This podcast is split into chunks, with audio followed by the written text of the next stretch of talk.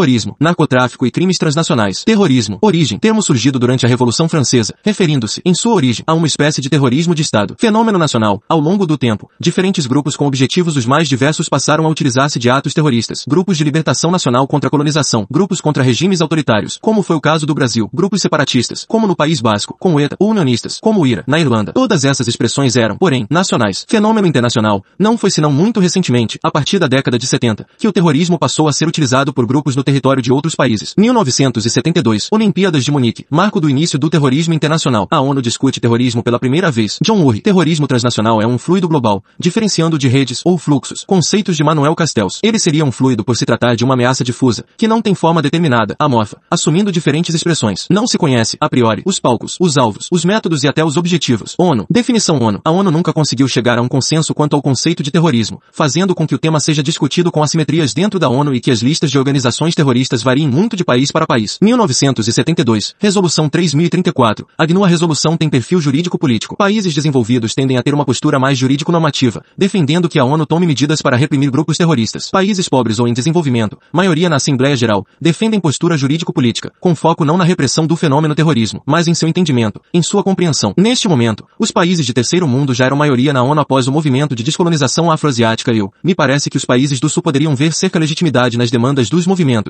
uma vez que haviam apenas recentemente se tornado independentes, ainda que não aprovasse seus métodos, e passaram a tentar entender o fenômeno como forma de encontrar soluções políticas que corrigissem problemas causadores do terrorismo. Década de 1980, após o atentado nas Olimpíadas de Munique, os atos terroristas internacionais se proliferam no mundo. A década de 1980 é o ápice dos sequestros de aviões, muitos deles financiados por estados. A ONU sancionou alguns países por esse motivo, como a Líbia. Década de 1990, o terrorismo é definitivamente incorporado à agenda de segurança internacional pela ONU. 1994, Resolução 4960. A GNU Resolução tem perfil jurídico normativo e afirma seu compromisso com o repúdio inequívoco de toda e qualquer forma de terrorismo. Em se tratando de países do sul global, não há mais tantos movimentos de contestação a regimes autoritários e racistas, ou movimentos de libertação nacional ou descolonizadores. Brasil. O país repudia o terrorismo em sua Constituição. Artigo 4 8 Convenções. ONU organiza várias convenções acerca do tema. 1997. Convenção Internacional sobre a Supressão de Atentados Terroristas com Bombas. 1999. Convenção Internacional para a Supressão do Financiamento do Terrorismo. 11 de setembro de 2001. Coloca o CSNU no centro das ações contra o terrorismo, inclusive com a aplicação do capítulo 7 e do artigo 42. Cuidado, o 1109 não introduz o terrorismo como pauta de segurança na ONU. Este já o era, e já tinha perfil jurídico normativo desde a década de 1990, quando ocorreram várias convenções sobre o tema. O que o atentado aos Estados Unidos faz é colocar o Conselho de Segurança no centro das ações contra o terrorismo, e não mais a Assembleia Geral. 2001. Resolução 1368. CSN horas depois do 1109. O Conselho de Segurança autoriza o uso de todos os meios necessários contra os responsáveis pelo atentado. Trata-se da primeira vez em que a ONU considera resposta militar a ataque terrorista. OBS. É com base nesta resolução que os Estados Unidos invadem o Afeganistão no fim de 2001. 2001. Resolução 1373. CSNU cria o Comitê Antiterrorismo, CAT, com a responsabilidade de monitorar os estados quanto às medidas de repressão a terroristas. Os estados ficam obrigados a não apoiar política ou financeiramente grupos terroristas, não abrigar terroristas em seu território, cooperar nos âmbitos policial e judicial contra grupos terroristas. 2004. Resolução 1540. CSNU cria o Comitê 1540,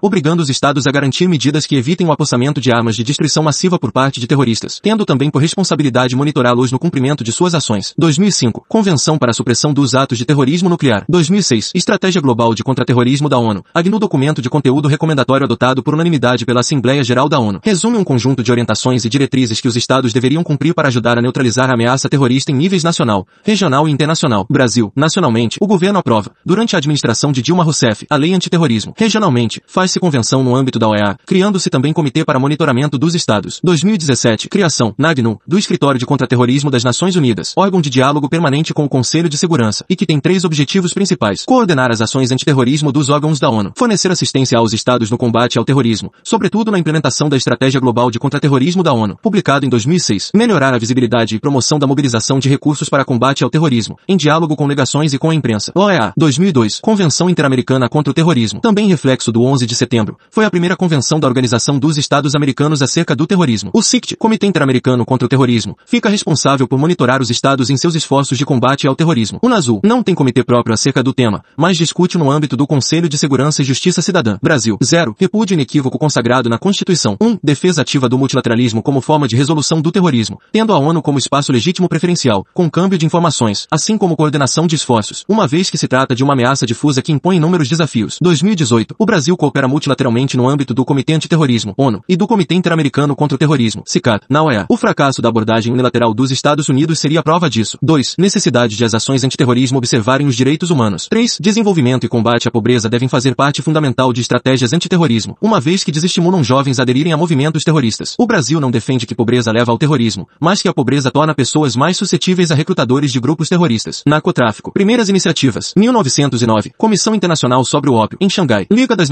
Nações. Duas convenções internacionais foram aprovadas no âmbito da Liga das Nações a respeito do narcotráfico. ONU. Esforço inicial em atualizar as normas internacionais de combate ao narcotráfico. 1961. Convenção Única sobre o Tráfico de Entorpecentes. 1971. Convenção sobre substâncias psicotrópicas. Esforço contínuo de atualização das normas internacionais no contexto do aparecimento de novas drogas, como a cocaína e as drogas sintéticas, e de crescimento acelerado do uso mundial. 1988. Convenção contra o tráfico ilícito de entorpecentes e substâncias psicotrópicas. Convenção de Viena. Coloca a cocaína e a América Latina no centro das preocupações onusianas. 1946. Criação da CND. Commission on Narcotic Drugs Comissão de Narcóticos uma das comissões temáticas do Conselho Econômico e Social, ECOSOCO. Sobretudo a partir da década de 90, a CND busca abordar o problema das drogas de forma multidimensional, e não apenas se focando em repressão. A ONU, tanto na Assembleia Geral quanto no ECOSOCO, passou a se referir à questão das drogas como PMD, Problema Mundial das Drogas, enfatizando seus aspectos econômicos, sociais, culturais, sanitários etc. Ao tratar o PMD, a CND costuma apontar um tripé para enfrentamento da questão e prevenção, 2. Tratamento e 3. Reabilitação. 2015. Lançamento dos ODS, Objetivos de Desenvolvimento Sustentável, substituindo os ODMS, Objetivos de Desenvolvimento do Milênio Terceiro ODS se refere à saúde e bem-estar, e engloba a questão das drogas também no âmbito do tratamento e reabilitação. 2002. Criação do UNOD, United Nations Office on Drugs and Crime e Escritório das Nações Unidas sobre Drogas e Crime. Escritório concentra esforços para combate não apenas do narcotráfico, mas também de outros crimes transnacionais, como o tráfico de armas e lavagem de dinheiro crimes que, muitas das vezes, vêm associados ao narcotráfico. OEA também conta com robusta estrutura para combate ao narcotráfico. As Américas concentram os maiores produtores de cocaína e grandes países consumidores. Estados Unidos são os maiores consumidores de drogas do mundo. O Brasil é o segundo maior consumidor de cocaína do mundo. 1986. Criação da CICAD, Comissão Interamericana de Controle ao Abuso de Drogas, que centraliza as ações hemisféricas no combate ao narcotráfico. Brasil, país no cenário global de drogas. 1. Um, fronteiras com 10 países, inclusive com os três maiores produtores de cocaína do mundo, Colômbia, Bolívia e Peru, além de ter lago litoral por onde drogas podem ser escoadas para o norte da África e para a Europa e de ter aeroportos internacionais e pistas de pouso particulares ou clandestinas. Professor, Brasil pode ser descrito como país de trânsito ou rota de passagem. 2. Grande consumidor de drogas. 3. Crescimento do beneficiamento de drogas em território nacional, de pasta base para a droga em si. Posição A. Multilateralismo global e regional. Tradicionalmente, o Brasil defende discussões e ações multilaterais em relação ao tema do narcotráfico, por entender que se trata de um problema global. Crítica Estados Unidos. Trata-se de uma contraposição à postura norte-americana de, muitas vezes, lidar com o tema a partir de ações unilaterais e, mais grave, tomando a questão a partir de um enfoque majoritariamente securitário. Tratando o combate às drogas como uma guerra, war on drugs, outros países sentem sua soberania ameaçada por interferências norte-americanas, como foi o caso com o Panamá, em 1989. Escala. O Brasil também busca discutir e coordenar ações antidrogas no âmbito subregional, como fazia na Unasul e o faz no Mercosul. Na Unasul, por exemplo, criou-se o Conselho Sul-Americano sobre o Problema Mundial das Drogas, CSPMD. No Mercosul, tem-se a RED, reunião especializada de autoridades de aplicação em matéria de drogas. B. Ações bilaterais com vizinhos. Especialmente no âmbito regional, o Brasil também privilegia discussões e ações bilaterais. Fronteira Brasil-Paraguai é uma das mais vulneráveis em se tratando de tráfico de drogas. Fronteiras Brasil-Colômbia, Brasil-Bolívia, Brasil-Peru, os maiores produtores de cocaína do mundo. C. Corresponsabilidade. O Brasil defende responsabilidades compartilhadas no combate às drogas, levando-se em consideração as três partes do processo, produtores países de trânsito consumidores. Ceticismo. Tradicionalmente, o Brasil vê com ceticismo a guerra às drogas, levada a cabo pelos Estados Unidos, Colômbia e México. Nenhuma delas obteve êxito. Atlântico Sul. O Atlântico Sul passa a ser região geopolítica muito importante no combate ao narcotráfico. A América do Sul como grande produtora de drogas e o norte da África como rota de passagem para drogas em direção à Europa. CPLP. O Brasil, por exemplo, tem debates com países no âmbito da CPLP a respeito do tema países com Cabo Verde, Angola e Guiné-Bissau, que estão na costa atlântica, mas também Moçambique, na costa do Oceano Índico, que recebe opioides vindos da Ásia. D. Abordagem holística. Em sua política externa, o Brasil defende abordagem holística no combate às drogas, capacitação de assistentes sociais, políticas de prevenção e tratamento a partir do SUS, crítica à guerra às drogas e combate a crimes transnacionais. O Brasil insiste na conjugação do combate ao narcotráfico com o combate a outros ilícitos transnacionais, em particular na OEA e no Mercosul, onde essa noção ainda não está consagrada como está na ONU. O país colabora muito frequentemente com o NOD. Crimes transnacionais. 1989. Criação do GAFI, Grupo de Ação Financeira Internacional contra a Lavagem de Dinheiro e Financiamento ao Terrorismo. Brasil. O país atua frequentemente junto ao GAFI no combate a crimes financeiros, lavagem de dinheiro e financiamento ao terrorismo. Tríplice Fronteira. Após o 11 de setembro, os Estados Unidos levantaram uma série de questionamentos acerca da Tríplice Fronteira brasileira e de possível financiamento ao terrorismo por parte da comunidade árabe e muçulmana que lá mora. O dinheiro poderia estar ligado a crimes de contrabando próprios de regiões de fronteira. Comando Tripartite. O Brasil respondeu aos questionamentos equipamentos norte-americanos por meio de intervenções junto ao Comando Tripartite, criado em 1996, e que reúne Brasil, Argentina e Paraguai, com a presença dos Estados Unidos. Professor, em um mecanismo 3 mais 1, GAFI, o Brasil levou a questão ao GAFI, defendendo ser ela exagerada e não condizente com a realidade. 2000, Convenção de Palermo contra o crime organizado transnacional. Avanço da globalização no contexto pós-Guerra Fria. Maior comércio mundial, maior porosidade de fronteiras, maior circulação de pessoas, aumento das formas de crimes transnacionais, assim como do seu alcance. Prevê ações contra a lavagem de dinheiro, contra o tráfico de pessoas, etc. Cria a base